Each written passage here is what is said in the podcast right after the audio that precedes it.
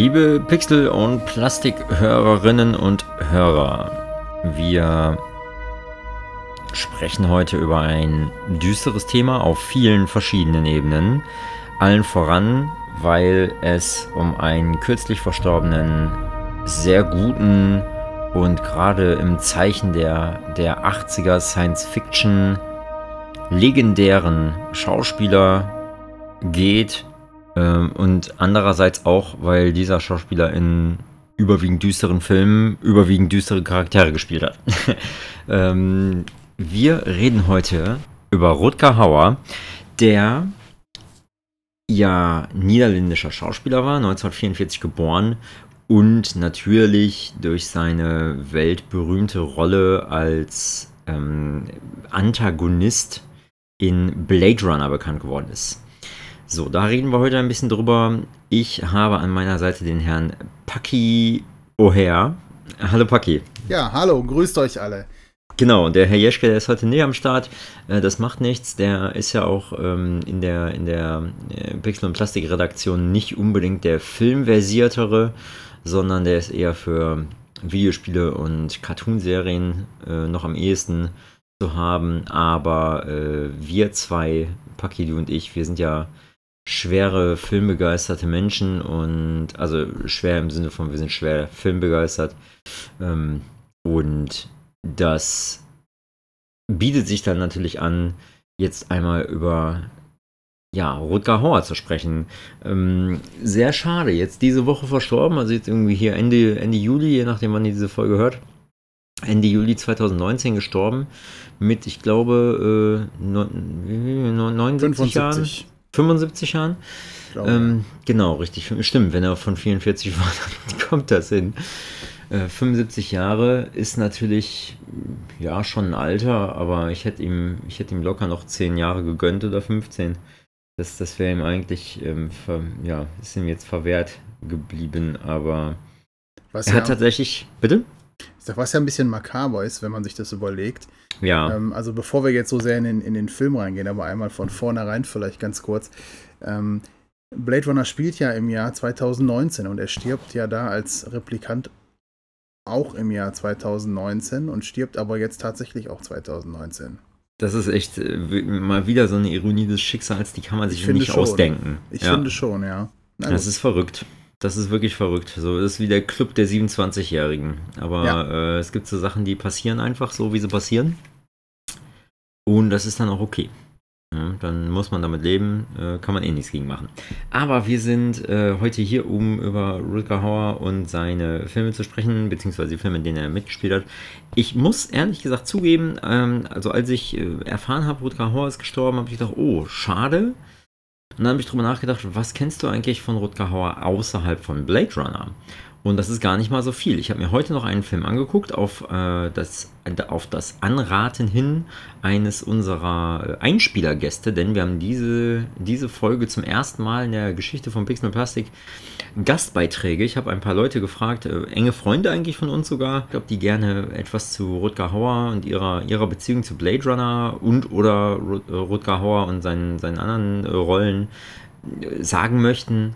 Und da habe ich, da habe ich die Benja, den äh, MJ und den Patrick an den Start geholt und freue mich sehr, dass die drei dabei sind. Der Patrick war ja schon bei uns zu Gast und die Benja ist ja meine äh, Freundin und Kollegin bei Welcome to Last Week, das Indie Game Magazin, wo ich seit Januar auch für schreibe. Da hat sie mich dazu eingeladen, das erwähne ich immer sehr gerne, weil ich da sehr stolz drauf bin, weil ich das vorher gerne gelesen habe. Benja hat einfach eine tolle Schreibe und äh, bin da jetzt sehr gerne und sehr glücklich fester Teil des Teams und das ist cool. Genau, die sagt was dazu und der MJ von den Backloggers, also auch äh, Podcast-Kollege, der sagt auch was dazu und da freue ich mich schon drauf. Da hören wir, hören wir im Laufe der Folge ein paar Einspieler. Richtig. Das Intro, was ihr übrigens gerade gehört habt, ist ebenfalls von Patrick, der uns gleich mit einem, mit seiner Meinung zu Rutger Hauer Film ähm, bereichert sozusagen. Der Patrick, der spielt ja bei Ghost Motel, beziehungsweise er ist quasi Ghost Motel, ist ja sein Projekt, seine Band. Und ähm, der hat uns ganz spontan, als ich gesagt habe, hast Bock auf einen Beitrag, hat er mir sofort irgendwie innerhalb von einer Minute oder so zurückgeschrieben und eine Sprachnachricht geschickt, hör mal, wollt ihr ein, ein geiles Blade Runner-artiges Intro haben? Mache ich euch. Und ich habe gesagt, ja klar, wie geil ist das denn bitte? Ja, und das haben wir gerade gehört. Und ich, ich finde es unglaublich. Hat er mal ebenso aus dem Ärmel geschüttelt. Oder vielleicht hat er irgendwie eine Idee in der Schublade gehabt, aber äh, einfach mal richtig cool hier Original Music für den Podcast bekommen. Äh, total toll. Also vielen, vielen herzlichen Dank, Patrick, dafür. Fand ich irgendwie, ich habe ein bisschen, bisschen Gänsehaut gehabt, als ich gehört habe. Fand ich echt geil. Aber ich stehe auch auf diese düstere Synthi-Musik und äh, ja, voll cool. Los Angeles im 21. Jahrhundert. Eine düstere Megastadt. Ihre Ordnung ist in Gefahr. Replikanten kommen auf die Erde. Sie tauchen unter im Dickicht der Großstadt. Nur der Blade Runner kann sie finden. Sean Young Daryl Hannah, Rutger Hauer, Edward James Olmos und Harrison Ford. Der Kultfilm von Ridley Scott. Ein atemberaubendes Abenteuer.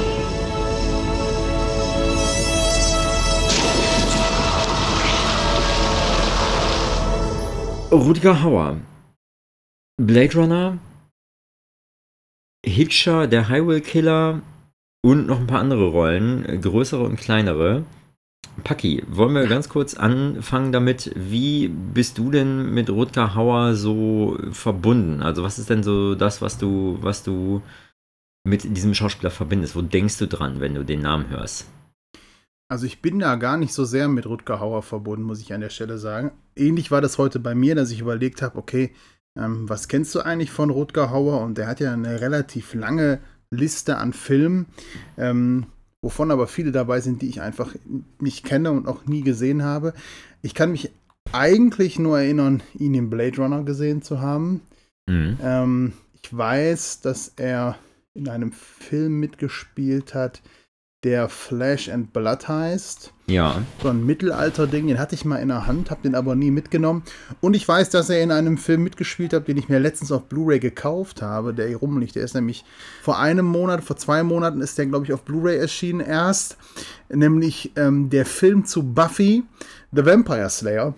Ja. Da hat er den bösen Vampir gespielt. Ich glaube, der hieß Lotus. Ich habe noch nicht geguckt, aber auch da spielt er mit. In viel mehr Filmen habe ich Rutger Hauer nie gesehen, aber wenn ich Rutger Hauer sehe, so, wenn ich ein Bild von ihm sehe und wenn ich ihn spielen sehe, dann ist das so ein, so ein Typ, wo ich mir immer denke, warum hatte der seinen richtig großen Durchbruch eigentlich nicht? Weil ich finde, ähm, dass er echt ein Charakter ist.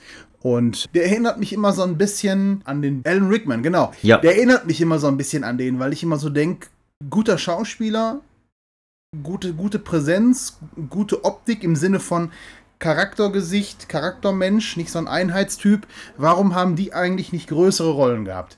Das ich ist hab, für mich ja, Rutger Hauer. Genau. Das ist für mich dieser, dieser Slogan, warum hat Rutger Hauer nicht größere Rollen gehabt, prangt für mich immer über dem Bild von dem. Absolut. Ja. Also kann, kann ich komplett unterschreiben und ich finde deine, ähm, deine Allegorie zu Alan Rickman auch total passend. Ist, ist nämlich für mich genau das gleiche Thema. Ich finde Alan Rickman absolut kongenial. Ein brillanter Schauspieler, der viel zu wenig tolle Rollen hatte. Ja. Also klar ähm, hat, er, hat er den Hans Gruber gespielt und klar hat er auch den äh, Severus Snape gespielt, sehr genial. Aber darüber hinaus kennt man den ja jetzt irgendwie nicht so aus den absoluten Riesenproduktionen. Und ich finde den so geil. Und das gleiche gilt für mich zum Beispiel auch mit Christ für Christopher Walken und ja. für Steve Buscemi. Alles Leute, die ich äh, total super gut finde. Und vielseitig und, und auch charakterlich so cool. So halt, wie du schon sagst, Charakterdarsteller. Äh, nicht so Leute, die sich halt immer selber spielen.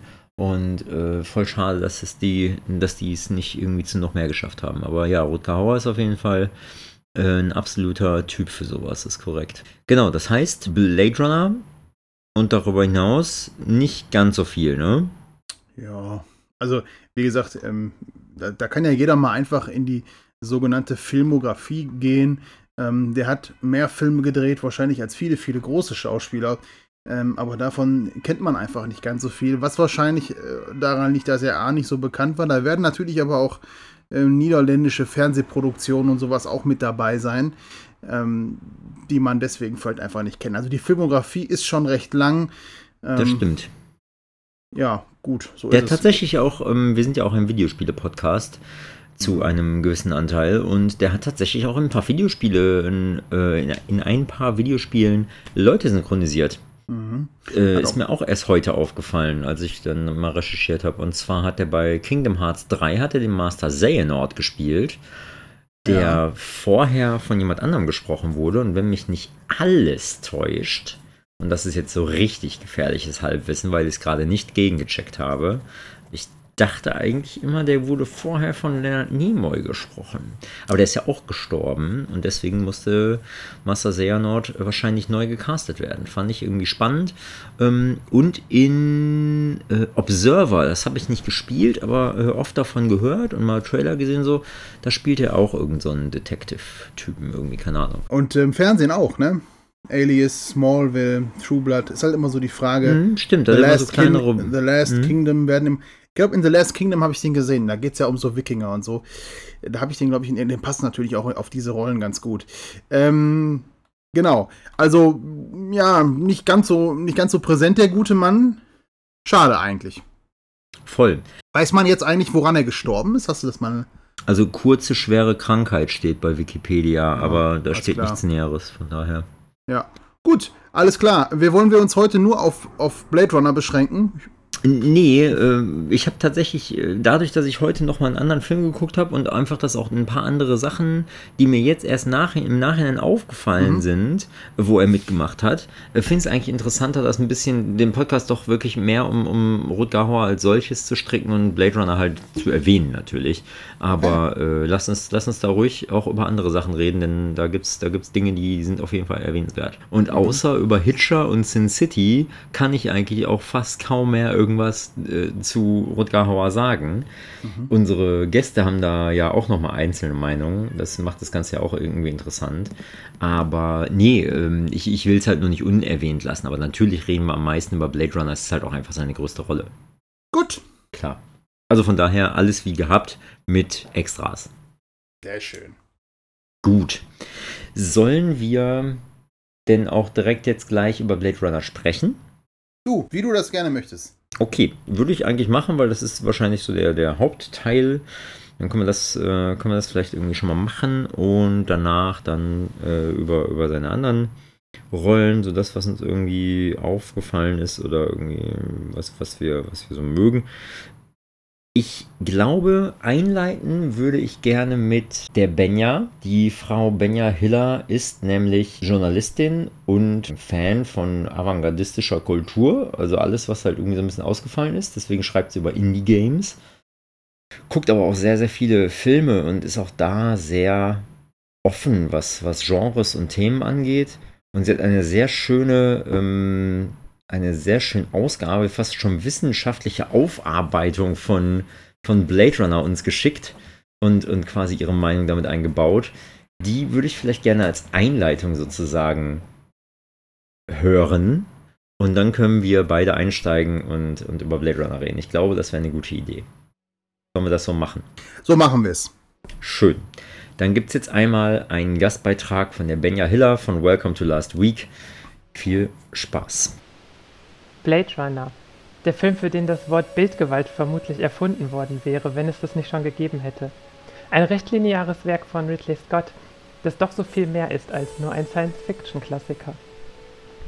Seine unglaubliche Detailverliebtheit, das atemberaubende Szenenbild, das eine authentische und äußerst düstere Zukunft unserer Welt zeichnet.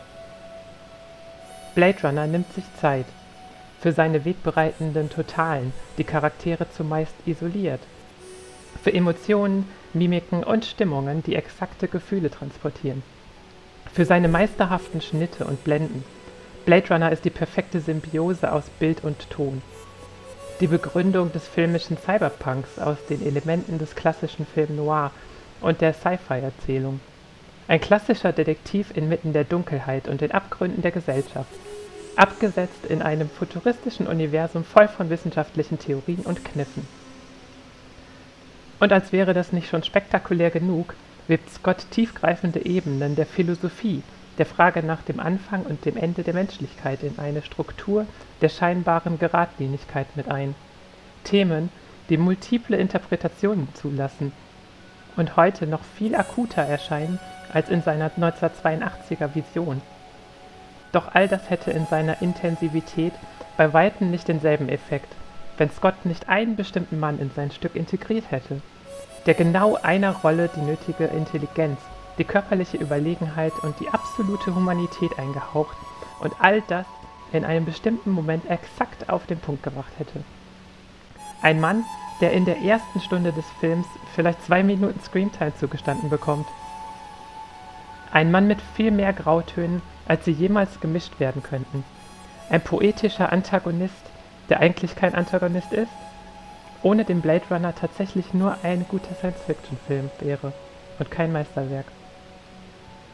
I've seen things you people wouldn't believe. Attack ships on fire off the shoulder of Orion. I watched sea beams glitter in the dark near the Tannhauser Gate. All those moments will be lost in time, like tears in rain. Time to Die. Der wohl wichtigste Pfeiler auf dem Weg zum perfekten Film war Rutger Hauer, der ausdrucksstarke Niederländer mit der Statur eines Ausnahmeathleten. Ein außerordentlicher Charakterdarsteller, der mit diesen Worten die Existenz seiner filmischen Figur beendet. Doch bevor Ridley Scott ihn für sein Projekt entdecken und verpflichten konnte, wurde er vor allem von Paul Verhoeven immer wieder gefördert in Türkische Früchte, in das Mädchen Kietje Tippel und in der Soldat von Oranien. Erst durch Verhoeven konnte Hauer seine Bekanntheit und seine Begehrlichkeiten über Europa hinaus steigern. Seine außerordentliche Mimik und seine eigenen intensiven Interpretationen von Rollen machten ihn vor allem zur Bestbesetzung des markanten, aber vielschichtigen Fieslings, dem immer wieder Sympathien seitens des Zuschauers zugesprochen werden so hat er sich vor allem mit späteren Rollen in mein Herz gespielt. Mit seiner Auslegung des intriganten Wayne Enterprise CEOs in Batman Begins. Als zwielichtig dreischauender Präsident in Valerian. Als verständnisvoller Mafia-Boss in Knockin' on Heaven's Door. Vor allem aber als unglaublich erschreckender Kardinal Rourke in Sin City.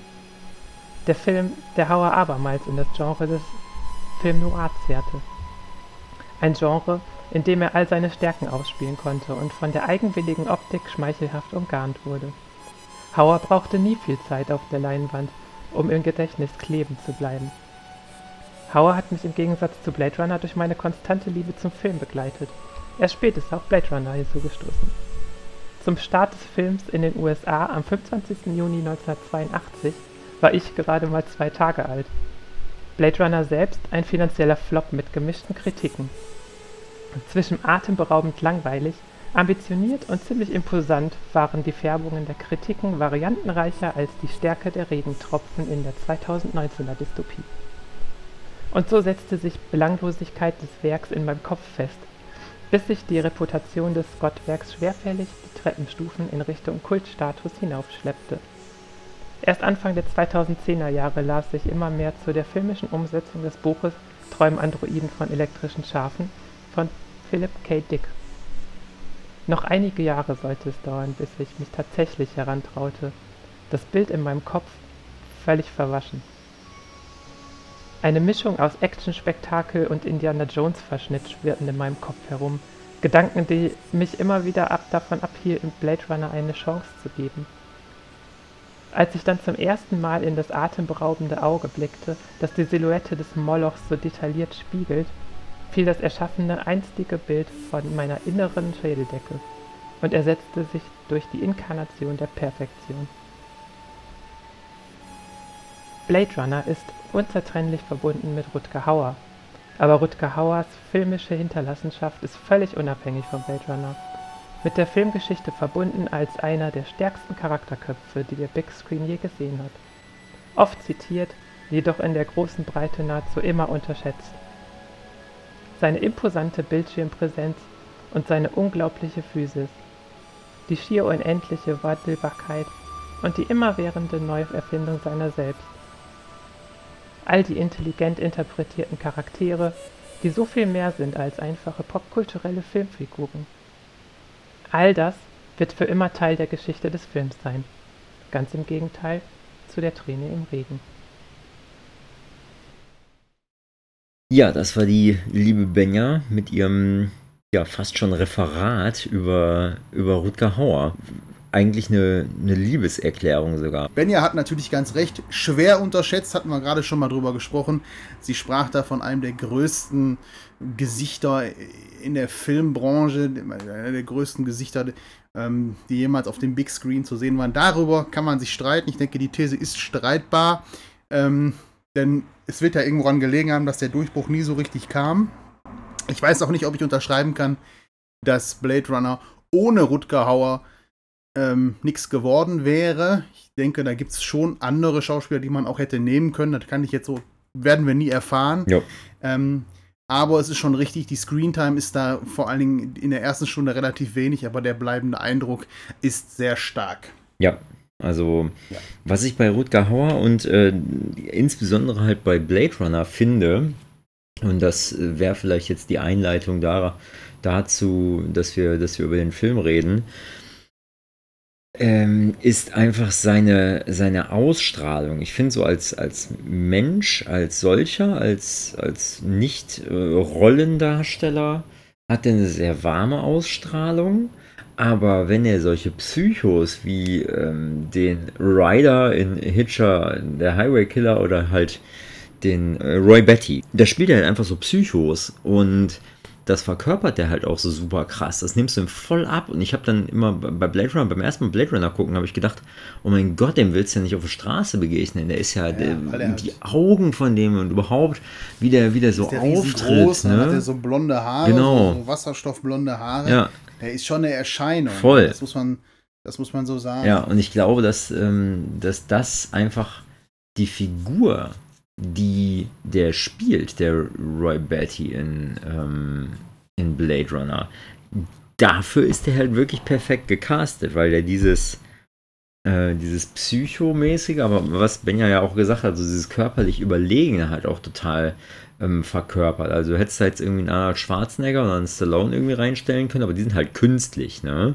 Die sind halt irgendwie so also, aufgepumpt und keine Arnold Ahnung. Arnold Schwarzenegger wäre natürlich körperlich nochmal deutlich überlegener gewesen. Dann wäre es aber wieder ein ganz anderer Film gewesen, denn Arnold Schwarzenegger bringt dann in diese ganze Geschichte so eine ziemlich herbe Action-Note wieder rein. Und man, man erwartet, dass gleich sich geprügelt wird und geschossen wird. Das ist halt Arnold Schwarzenegger, der bringt halt wenig Tiefe dann mit. Ja, vor allen Dingen bringt er auch immer irgendwie so eine Art bringt eigentlich eher nur so Breite mit. Statt Tiefe. Ja, ähm, nee, der, der ist vor allen Dingen immer unfreiwillig komisch, ne, finde ich. Also der macht immer. Er ist oft unfreiwillig komisch, ja. Obwohl ich dazu mal sagen muss, äh, ich liebe Arnold Schwarzenegger heiß und innig, ne? Und, Ey, ich äh, auch. Wenn wir gerade von, von, äh, von Schauspielern sprechen, die Replikanten und Roboter dargestellt haben, dann Terminator 2 ist für mich auch eine cineastische Meisterleistung. Absolut, äh, vollkommen ohne Frage. Auch ein, ein Film, den ich unbedingt mal in einem, im Rahmen einer Pixel- und Plastik-Folge besprechen möchte, weil ich liebe ja, Terminator 2.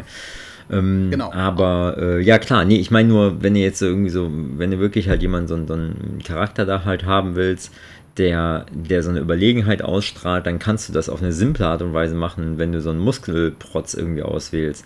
Aber du kannst das halt auf eine ganz andere, subtilere und, und irgendwie psychologischere Art und Weise machen, wenn du so einen Rutger Hauer auswählst, der einfach halt aussieht, als ob er dir überlegen ist, aber du weißt gar nicht worin. Du guckst den an, denkst dir, ja, okay, der ist groß. Aber der hat halt so eine Ausstrahlung, der hat halt so ein, so ein totales vereinnahmendes Wesen, gerade bei Blade Runner.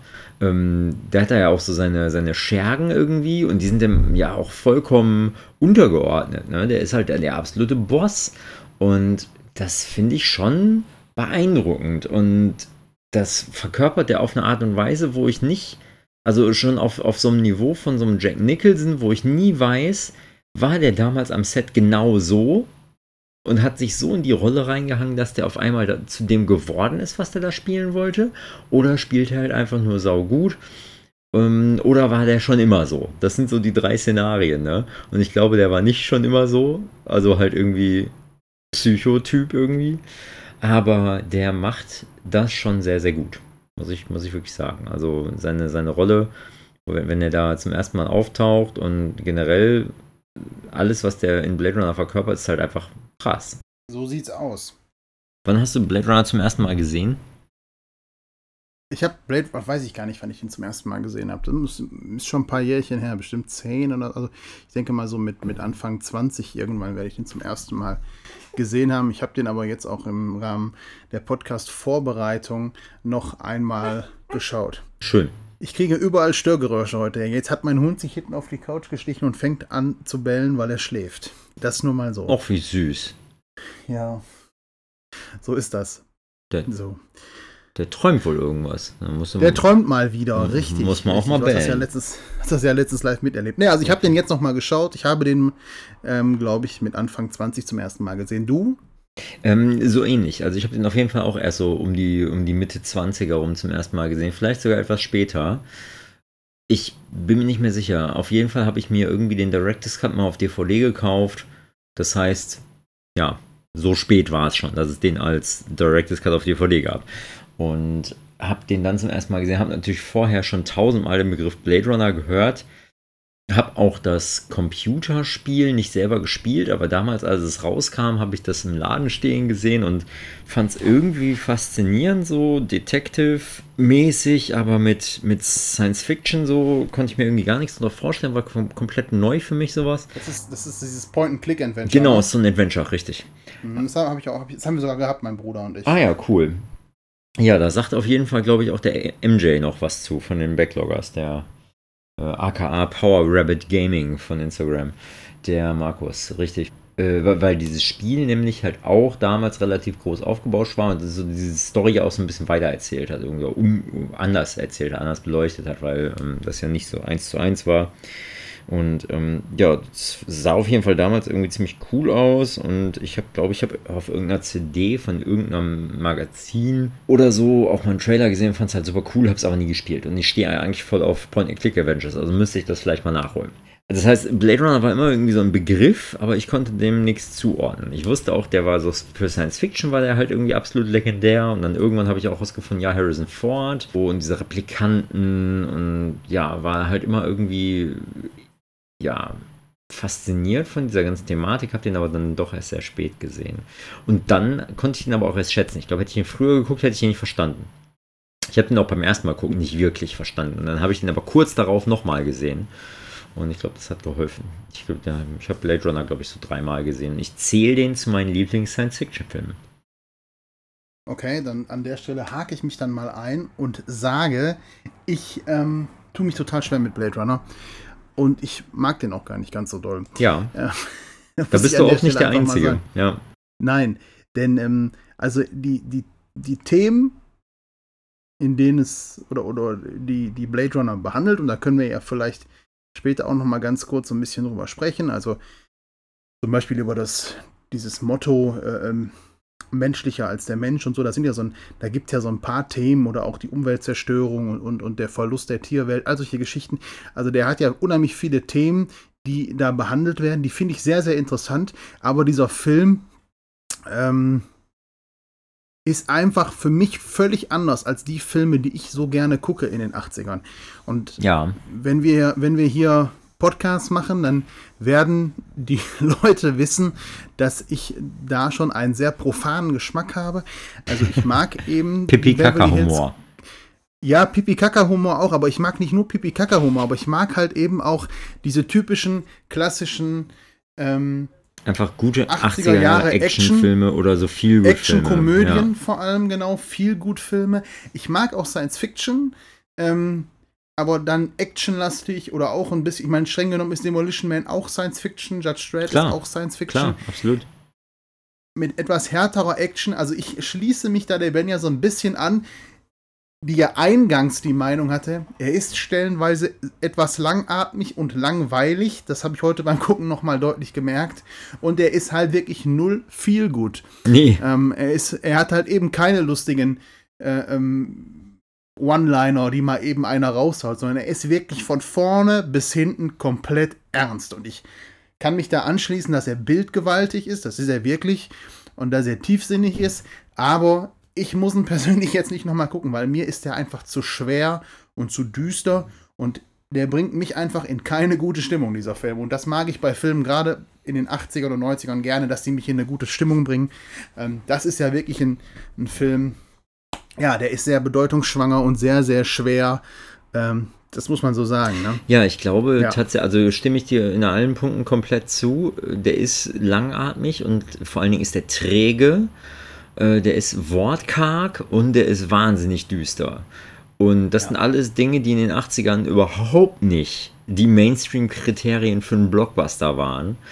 Und dementsprechend kann ich vollkommen verstehen, wenn Leute sagen, ja, als 80er Science-Fiction-Film habe ich mir halt eher Star Wars vorgestellt. Und ja. äh, das ist halt so eine Sache. Blade Runner. Und selbst der ist ja noch nicht mal, noch nicht mal das bunteste. Nee, der ist ja nicht mal irgendwie ständig happy oder so. Ne? Wir können ja, da können wir ja noch ganz viele andere Filme nennen. Ähm, denn wir sind ja große Freunde bei Pixel und Plastik von Action, von One-Linern, von Feelgood, von Neon. So, ne, das sind ja die Sachen, die, auf die wir stehen. So. Und ähm, damit bricht dieser Film halt komplett in seiner Zeit. Ja, ne? voll, voll, total. Und ich glaube. Ein sehr schweres Epos da irgendwie, und man denkt, boah. Ja, der war, also man, um das, um das zu unterstreichen und da irgendwie eine, eine Summe rauszukriegen, man kann sagen, der war seiner Zeit voraus. Wenn Blade Runner damals nicht existiert hätte und der, wär, der würde heute rauskommen, wird der auf eine ganz andere Art und Weise rezipiert werden und auch gefeiert werden von Kritikern und von, von äh, Zuschauern. Ja. Weil der einen Obwohl ganz anderen Zeitgeist glaube, dass der heute, würde. Dass der heute kein Blockbuster wäre. Nö, wäre wahrscheinlich heute nicht. ein, ein, ein Arthouse-Film. Ein Art, ja, oder ein Independent, ein, ein Film für Liebhaber. Aber ich meine, wenn wir uns heute die Kinolandschaft angucken, jetzt kommen wir wieder, wie das ja unser Markenzeichen ist, sogenannt von Höcksken oder von Hölzken auf Stöcksken. Ähm, wenn wir uns heute die, die Filme angucken, die jetzt so ungefähr gefühlt 75% aus Marvel Cinematic Universe bestehen, da würde sich dann, also der würde auch nicht viel Geld einspielen, aber der würde auf jeden Fall gefeiert werden. Das ist richtig, ja. Ja. Da bin ich fest von überzeugt. Also die Ansicht wäre eine andere, der Erfolg wäre, glaube ich, ähnlich gering. Ja, äh, das äh, wäre wahrscheinlich so, aber der würde dann irgendwie von irgendeinem so künstlerischen Institut oder eine Stiftung gefördert werden und oder wahrscheinlich irgendwie so halb gekickstartert oder so und ja. dann hättest du da so die, die Dystopie Science-Fiction-Fans, die da voll drauf abfahren würden und dann wäre alles gut. Ähm, das war natürlich damals sonntags, nicht möglich, klar. Wenn ich dann sonntags morgens zur Arbeit fahre, das mache ich ja regelmäßig einfach leider noch, mhm. um halb sechs morgens auf dem Sonntag, dann ist das so ein Film, da wird dann in Deutschlandfunk drüber gesprochen. Ja. Wäre wär so, so heute. Ja, das heute um 5.30 Uhr sprechen wir einmal über Blade Runner. Und so, wo einfach noch jeder pennt. Ja, gut, ja, so ist es halt. Ne? Also, es ist ja schön, wenn so Filme auch einfach, äh, ja, wenn man sich darüber unterhalten kann, wenn die, äh, wenn die streitbar sind. Wir hatten gerade schon mal gesagt, bildgewaltig ist er. Er ist natürlich auch soundgewaltig, hatten wir schon erwähnt, dass die Filmmusik ähm, von Vangelis kommt. Mhm, korrekt. Vielleicht dem einen oder anderen noch bekannt. Da sind ja diese, ja, diese, diese. Ja, Synthi. Ja, dieser Typ, so Synthi-Nummer, genau. Ja, so, so ein Komponist, der so, so hat der hat doch für Henry Masko auch mal was gemacht, mm, ne? Und, und hatte so ein paar Hits in den Charts. Das sind immer so, ja, ja das ist so, da, so kann man gar nicht so richtig Songs zu sagen. Conquest of Paradise ist doch, glaube ich, da es gab doch dieses Video zu Conquest of Paradise. Ähm, ähm, von, aus dem Jahr 92. Ja, da hatte doch auch die. Ist Conquest ähm, of Paradise nicht die Einzugsmusik von Maske gewesen? Ja, ja, genau. Und das ist doch der, ist doch der Song zu diesem Film 1492, die Eroberung des Paradieses. Und da ist doch auch Henry Maske immer zu in den Ring gelatscht. Ah, ja, ja, genau, richtig so. Ja, ne? ja stimmt. Genau. Ja, ja, ja das so, ist so ein bisschen so was ähnliches. Schwere. Mhm wie so ein. Filmmusik halt. Wie so ein Jean-Michel Jarre irgendwie. Die haben dann mal so irgendwie ein, zwei Nummern, die dann irgendwie auch so ein bisschen hitartig daherkamen. Und dann hatten sie auf einmal Erfolg oder so. Und, aber das ist jetzt, jetzt nicht so eine, so eine Institution wie eine, wie eine Band, die dann irgendwie auch auftritt und so weiter, obwohl Jean-Michel Jarre tatsächlich auftritt. Aber auf Vangelis hat man dann öfter schon mal gesehen. Wir könnten natürlich was einspielen, wenn die Fuck Gamer uns da nicht wieder einen Strich durch die Rechnung machen würde. Deswegen müsste das an der Stelle selber raussuchen. Entschuldigung. Nee, nee äh, ist äh, wirklich ist ganz, ganz konkret in eure Richtung gedrängt, Genau. liebe GEMA. Genau, wenn ihr unseren Podcast hört, go fuck yourself. Yep. So, haben wir es an der Stelle auch mal gesagt. So, also Blade Runner, du bist Fan. Ich bin Fan. Ähm, ich bin, ich finde es schwierig. Ich, man muss aber, weißt du, was man, was, was ich dazu noch mal sagen muss? Es gibt ja auch immer einen Unterschied zwischen, ich sehe einen Film und finde den Film nicht gut und ich sehe einen Film.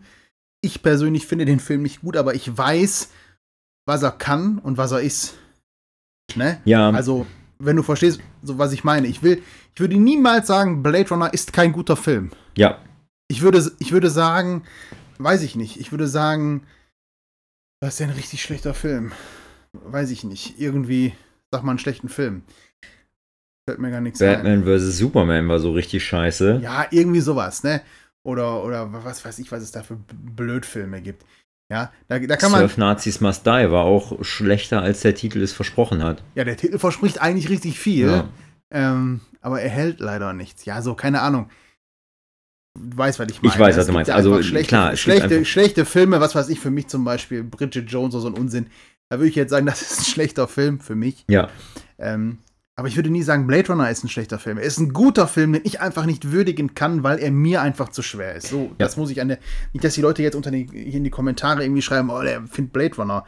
Nee, findet den nicht doof, aber für mich ist er halt nichts. Nee, und das ist ja die Größe daran, dass du sagst, ist nicht meins, aber ich kann den respektieren für das, was er ist. Denn er Richtig, ist, also- er ist wirklich, wie Ben ja auch schon sagte, bildgewaltig ohne Ende.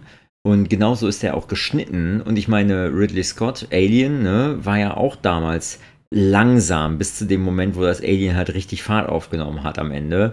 Und selbst da gab es dann wieder langsame Verfolgungsszenen sozusagen, wo man die ganze Zeit gewartet hat, dass was passiert. Aber man war halt so irgendwie auf der Kante seines Sitzes irgendwie festge festgenagelt. Rasiermesser scharf saß man da drauf und konnte quasi kaum, kaum aushalten, was, was diese Spannung mit einem macht. Das geht halt auch in langsam, ne? Und das ist, das sieht man bei, man- bei, bei Ridley Scott, Entschuldigung, ich muss mal eben zu Ende erzählen, sonst Ja. verliere ich den Faden. Ja. Das sieht man bei Ridley Scott bei, bei Alien halt und das äh, sieht man bei Blade Runner ganz genauso. Und das ist für mich persönlich ähm, ein, ein hohes, ein, hohes Gut, eine hohe Kunst, das umzusetzen und zu, zu verkörpern. Also mit, mit langsamen Schnitten und mit wenig, was passiert, eigentlich eine Spannung und eine, und eine Tiefe aufzubauen, ohne jetzt irgendwie auf total tiefgründige Dialoge sich zu stützen, was, was Blade Runner und auch Alien ja beide nicht tun, sondern das irgendwie auf, über diese Bildgewaltigkeit irgendwie zu, zu realisieren. Und das, das finde ich unglaublich faszinierend, dass das funktionieren kann, dass das geht. Und deswegen finde ich halt Blade Runner irre gut, obwohl ich auch tatsächlich unterschreiben würde, der ist erstmal langatmig oder für manche Leute langweilig, weil da, da nicht man- so viel passiert, ja. an diesem Punkt der Langatmigkeit muss man auch noch mal ein bisschen, also da würde ich jetzt gerne noch mal anknüpfen. Also ich meine, es gibt ja Menschen, die setzen sich anders als wir jetzt auch professionell mit dem Thema Film auseinander. Die studieren Film, die analysieren Film. Das tue ich ja nicht. Ich gucke Filme und sage dann, ja, finde ich cool oder finde ich nicht cool. So, ähm, aber da hätte man sich drüber unterhalten können. Also muss der so langatmig sein, so, ne? Weil ich persönlich habe mich dann auch dabei erwischt, dass ich auch einfach zwischendurch mal vorgespult habe. Da habe ich gesagt, ja gut, jetzt ist Bild gewaltig, aber jetzt muss ich mir nicht schon wieder drei Minuten da die Stadt angucken von oben. So, ne? Habe ich, jetzt- hab ich jetzt gesehen, so. Weiß ich jetzt Bescheid. Ja, aber das ist ja, ich meine, das ist ja nichts anderes, als wenn du jetzt sagst, irgendwie zu einem ACDC-Fan, ja, wie findest du einen Pink Floyd? Und dann sagt er ja, langweilig, so. Die kommen ja, Ja. nicht zum Punkt, oder da passiert ja nichts. Kommt nicht aus dem Quark, Ja. richtig, so ist das. Und das ist halt. Geschmackssache. Und trotzdem würde wahrscheinlich kein ACDC-Fan sagen, Pink Floyd ist eine schlechte Band. Nein, nein, nein, sicher, aber ich sag mal, dieser, äh, dieser, dieser Kritik, diese Kritik der Langatmigkeit ist halt nicht zu Unrecht da. Und Film muss natürlich irgendwann in seinem Spannungsbogen auch mal ein bisschen Fahrt aufnehmen, Ja. um den Zuschauer da zu halten. Wenn ich da jetzt im Kino gesessen hätte, hätte ich auch gedacht, mein lieber Herr Gesangsverein, wann geht denn mal los hier? Kann ich gar Aber nicht gut. sagen, was ich, äh, ich meine, gut, der kam raus, ne? da brauchen wir nicht drüber reden. Aber ähm, wenn ich jetzt irgendwie jung den im Kino gesehen hätte, ich, ich habe halt, ich bin halt eher, eher, eher so Anfang der 90er habe ich angefangen ins Kino zu gehen. Aber äh, also es ist schwierig, so einen Film heutzutage einzuordnen, wie er gealtert ist, in, in dem Kontext, den er damals verkörpert hat und unter Berücksichtigung der Umstände, unter denen man den heute gucken würde, wenn man den zum ersten Mal sieht. Und deswegen, also, wenn der jetzt heute erst gedreht werden würde, würde er, glaube ich, anders gedreht werden. Und ich glaube, der schlägt halt dann, was das angeht, so in eine Kerbe mit zum Beispiel so Sachen wie Dune und auch anderen David Lynch-Sachen, die halt sehr langsam und sehr wirsch sind. Äh, ja. Dune war ja dann im Prinzip der erste, das war eine Auftragsarbeit für Lynch und äh, es war vor allen Dingen halt Science Fiction, was ja auch nicht so seins ist. Und das hat ja alles, das hat ja gar nicht funktioniert. Dune ist ja grässlich, obwohl der eine total, einen total spannenden Cast hat und eigentlich auch eine gute Grundprämisse liefert. Aber äh, da passiert so wenig und das ist äh, so schlecht geschnitten, äh, was, was so Spannungsbögen angeht. Das ist halt einfach nicht das, was Lynch macht. So, um, um, aber auch der hat eine Fanbase. Ja, ich liebe auch David Lynch, aber ich mag halt Dune ja, auch nicht. Dune. Dune hat eine Fanbase. ja, ach so, Lynch. natürlich, klar, Logo. Aha. Logo. Ne? Ich meine, jeder, jeder Trash hat eine Fanbase. So. Und jetzt habe ich quasi gesagt, Dune ist Trash. Aber so meine ich das eigentlich auch nicht. Obwohl, der ist schon echt langweilig. Boah, der ist richtig langweilig. Ich habe den mal geguckt in der Uni, also oder für die Uni, für, für eine, für eine Uni-Arbeit, weil ich da über David Lynch gesprochen habe. Und ich habe den kaum ausgehalten. Und Eraserhead ist ja schon ein harter Tobak. Aber den fand der ich halt, den fand ich cool und spannend und interessant und abgefahren. Aber Dune fand ich einfach nur stinklangweilig. Ist von David Lynch. Ist Mulholland Drive ist auch von Lynch? Ja, ne? Mulholland Drive ist brillant. Und genauso wie ist, Lost Highway. Lost Highway, genau. Und das ist eins, was ich gesehen habe. Blue Velvet. Muss man aber auch wollen. Ähm, Wild at Heart. Ist halt, ja, David Lynch ist halt auch nochmal ganz speziell. Da, da, muss, da muss man wirklich wollen, David Lynch. Ähm, ich, wie gesagt, also von mir, also meine Kritik kommt jetzt, oder die Kritik an, an, Dune, äh, an Dune, am Blade Runner, kommt jetzt gerade im Moment von einem Mann, der die letzten drei Filme, die er jetzt im Moment gesehen hat, vor Blade Runner, waren Beverly Hills Cop 1, 2 und 3, weil ein anderer Podcast mich auf Eddie Murphy gebracht hat. Ähm, deswegen ist natürlich ein harter Bruch dann. Ähm, ja, gut. Ja, Blade Runner, lieber Dennis. Wollen wir einmal auf, ein bisschen auf die Handlung oder äh, wie hast du es dir gedacht? Äh, ja, gerne, klar. Wir können kurz einmal über die Handlung sprechen. Ähm, ist ja im Prinzip, ich meine, er ist halt so tiefgründig, da kannst du ja stundenlang drüber reden. Ähm, aber kurz gefasst, der Hauptcharakter wird ja gespielt von Harrison Ford. Im Prinzip ist er ja so eine Art Detective oder so ähnlich, so, so wie so eine Art Spezial-Detective oder Spezialeinheit und der soll Replikanten aufdecken. Replikanten sind quasi Androide, also humanoide Roboter, die sich aber wie Menschen verhalten, die auch eine künstliche Intelligenz besitzen und die auch so aussehen wie Menschen, die du im Prinzip eigentlich gar nicht vom Menschen unterscheiden kannst. Und das ist genau der Kniff.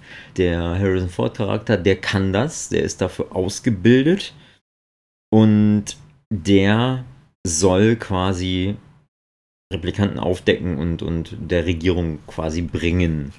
Ähm, denn da gibt es halt Exemplare, die haben sich so ein bisschen, die sind so rogue gelaufen, also sind wild geworden sozusagen, haben sich irgendwie abgesetzt. Und der soll da, der ist da irgendwie so ein Spezialfuzzi. Und Weil es ist noch wichtig zu sagen, dass die Replikanten den Menschen körperlich immer im Vorteil sind, also sie sind deutlich stärker, ja. sie sind deutlich schneller und sie sind, das kommt in dem Prolog, mindestens genauso intelligent wie normale Menschen. Das heißt, sie sind uns insgesamt unterm Strich überleben. Überleben, ja, genau. Das macht natürlich Angst. Richtig, Nein? und deswegen werden die gejagt. Das ist so ein bisschen so, oh Scheiße, ich habe irgendwas geschaffen, weil ich irgendwie so ein total neugieriger Forscher bin und meine Finger nicht davon lassen konnte, wo ich mir hätte denken können, dass es eine schlechte Idee ist. Habe ich trotzdem jetzt hier irgendwie so eine ganz schlimme Wunderwaffe erschaffen, das müssen wir jetzt wieder zerstören. So, das ist ja so ein klassisches Konzept und äh, total gängig. Und hier ist es halt in, in dem Fall so, dass es nicht um irgendwie eine Waffe geht, sondern halt um Menschen. Und deswegen, ja, sehr interessant. Sehr interessant von der Grundprämisse her, finde ich. Ja, und dann ist es ja so, dass der so eine Art Methodik äh, anwendet, die entwickelt wurde, um herauszufinden, ob jemand Replikant ist. So eine Art Fragebogen oder Reaktionstest, So, um zu sehen, wie würde diese Person äh, oder wie reagiert diese Person und wenn sie einem, einem bestimmten Schema folgt, dann ist sie höchstwahrscheinlich ein Replikant. Und dann geht es halt noch irgendwie darum, der, der Card, der findet ja dann auch irgendwie diesen, diesen Typen, der halt die, die Replikanten erfunden hat. Da geht er ja hin in dieses Büro oder in diese Hauptzentrale und ich glaube. Da lernt er auch die Rachel kennen. Und die Szene finde ich zum Beispiel sehr, sehr spannend, sehr eindrücklich, obwohl die auch sehr, sehr langatmig ist, aber ich finde die künstlerisch finde ich geil. Um, ohne jetzt zu viel vorwegzugreifen, aber der, der erste Kontakt ist halt super cool. Ja, genau. Und dann die beiden haben dann quasi, also die entwickeln dann sowas, sowas Bestimmtes irgendwie miteinander. Die, die haben irgendwie eine Art Verbindung und ja, so zieht das sich dann alles irgendwie so, zieht dann, zieht so alles seinen, seinen Lauf hinter sich her und Rutger Hauer ist dann da und ist böse und klar, brauchst natürlich einen Bösewicht. Ähm, ja, und, und um, um jetzt nicht zu spoilern, aber es ist eigentlich sehr, ne, ich meine, der Film ist halt 100 Jahre alt. Ähm, der Kniff an der ganzen Sache ist ja, dass die ganze Zeit, und das ist ja auch eine, ein Ding, was, was Rutger Hauer und oder sein Charakter quasi ja auch als, als These aufstellen, ob der Deckard vielleicht selber Replikant ist und das gar nicht weiß. Und da ist so ein bisschen so dieser, dieser intrinsische Twist, den man so irgendwie in so einem Inception oder sowas erwarten würde, vorhanden, der einem so im, im Kopf so umherschwört und sich nicht auflösen lässt, wo man die ganze Zeit denkt, ja, könnte, könnte aber auch nicht. Und ich komme jetzt nicht zu einem konkreten Schluss. Da wären wir wieder, da wären wir wieder bei David Lynch, denn das ist so mein Lost Highway Dilemma. Ich gucke mal Lost Highway, finde den super geil und dann ab irgendeinem bestimmten Punkt denke ich mir, ach jetzt hast du den Film endlich gerafft. So, obwohl ich den schon keine Ahnung acht, zehn Mal gesehen habe oder so. Dann gucke ich den mal wieder und denke mir, yo, jetzt bist du dahinter gestiegen. Und in der nächsten Szene passiert wieder was, was das komplett aushebelt. Das heißt, ich glaube, ich werde den niemals vollumfänglich fassen können, den Film. Und das finde ich halt eine Sache, wenn das ein Film macht, ohne dabei dumm zu sein, sondern halt auf eine Art und Weise so faszinierend zu sein, dass ich mir denke, ja, warum ist denn das jetzt so? Das finde ich halt wahnsinnig spannend. Also was mir auf jeden Fall auch aufgefallen ist, wollte ich ja gerade nochmal sagen, ist in diesem Prolog, habe ich direkt so gedacht, da, da geht es ja darum, dass die Replikanten ähm, dann getötet werden oder, oder zerstört werden. Mhm. Und dann war ja extra nochmal dieser Nachsatz, dass man das halt eben nicht als Zerstörung äh, bezeichnet hat, sondern als, als Retirement. Und da war so der erste Gedanke, oha, das hat mich so ein bisschen an diese ganzen schlimmen, schlimmen Euphemismen im, im Nationalsozialismus erinnert, ja. wo man ja auch wo man ja auch ganz schlimme Sachen immer mit solchen Begriffen umschrieben hat, ja, so Säuberung und solche Geschichten. Ne? Ja. Ähm, da merkt man schon, das Thema ist auf jeden Fall ähm, ist, ist sehr geladen. Ähm, ja, das war so das Erste, wo ich so dachte, oha. Und dann ähm, kommen ja am Ende noch, noch einige Themen. Äh, dieses Menschliche als Mensch fand ich schon sehr, sehr gruselig. Mhm. Dann gibt es ja die äh, grandiose Szene, in der man, äh, in der man diese Eule sieht und dann auch erfährt, dass im Grunde auch dass wir es also 2019 auch geschafft haben, die komplette Natur kaputt zu machen. Ja, wir sind auf dem besten Weg dahin, genau. Und wir haben ja heute 2019, also so ganz, äh, so ganz weit weg davon sind wir ja auch nicht mehr. Mhm. Und das ist, ist ja auch immer so eine Sache, die einen immer sehr mitnimmt, wenn man sich so überlegt, wie man sich in den 80er Jahren 2019 vorgestellt hat. Ja, ne? ja. Das ist ja eh das Spannende genau. an Science-Fiction-Filmen in den 80ern. Ne? Das ist genau wie Klapperschlange, der spielt ja irgendwie 97 oder so. Und du denkst auch so, okay, ja. krass. Ähm, ja. So war es nicht, aber äh, ja, gebe ich dir total recht. Das ist halt auch eine super spannende äh, Komponente. Ganz viel an dem Film ist halt so spannend, weil der, weil der so ja. viele Ansätze hat. Ne? Das mit der Tier- ja. und Umwelt und menschlicher als Mensch ist halt so eine Sache, die, die äh, schwingt ja so bei, bei allem, was irgendwie mit künstlicher Intelligenz zu tun hat, immer mit. Und gerade heutzutage ist es ja auch Thema. Ne? So, wenn du dir mal eine Black Mirror-Folge anguckst oder ich habe ja jetzt ja. Vor, vor, kurzem habe ich ja 2064, also 2064 Read-Only Memories äh, durchgespielt, ein Point-and-Click-Adventure, was auch in der Zeit spielt und auch mit sehr viel künstlicher Intelligenz zu tun hat. Wahnsinnig spannend, finde ich unglaublich krass und ja, keine Ahnung. Ich meine, der, der Film, wann, von wann ist der? Von 1982, wenn ich mich da nicht, nicht vertue. Ja, ich meine auch. Ähm, etwa 10, wann war es? 10, 12, 13 Jahre später, 14 Jahre später. Ähm, gab es dann Mitte der 90er das erste Klonschaf. Ähm, wo wir gerade eben von, von solchen Ideen sprechen. Ne? Ja, Dolly. Ähm, ja, ja, richtig. Und auch die, die, die, sag mal, wir beschäftigen uns mit solchen Sachen ja in unserem Alltag nicht so viel, weil wir da nicht drin sind. Aber solche Sachen werden ja erforscht. Wir erforschen ja Robotik, wir erforschen ja Prothesen. Äh, wir, wir versuchen, es wird ja versucht, den Mensch leistungsfähiger zu machen, gesünder zu machen. Wenn, wenn man sich überlegt, dass man an künstlichen Herzen arbeitet, die voll künstlich sind, ähm, dass es unter die Haut pflanzbare Insulinpumpen gibt und solche Geschichten. Ne?